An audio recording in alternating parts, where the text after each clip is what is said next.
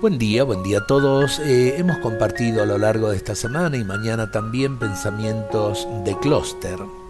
Eh, hay personas que a veces pareciera que les gusta vivir tristes, siempre recordando tristezas del pasado o temiendo desgracias del futuro. Hay personas muy negativas. Eh, yo creo que tenemos que aprender a decirnos a nosotros mismos que tenemos que levantar la esperanza ser una persona que prefiere vivir alegre antes que vivir triste. Busca todo lo que estimule sanamente tu alegría, la música, el arte, las lecturas entusiasmantes, los paseos, las noticias positivas, toda la tecnología que hay en la actualidad que también nos puede llevar a momentos muy gratos de alegrías.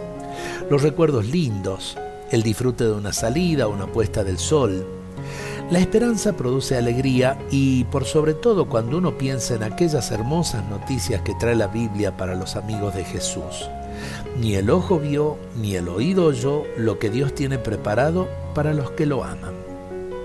Y en esa otra maravillosa promesa de Jesús, me voy a prepararles un lugar y cuando lo haya preparado vendré y los llevaré conmigo para que donde yo estoy estén también ustedes. ¿Quién no va a sentir la alegría ante semejante noticia? Ayudemos a vivir la alegría eh, a los demás y a la vez también aprendamos a compartir nuestra alegría. Amigo, amiga, te invito a vivir en la alegría y con alegría el trabajo de cada día. Dios nos bendiga a todos en este día.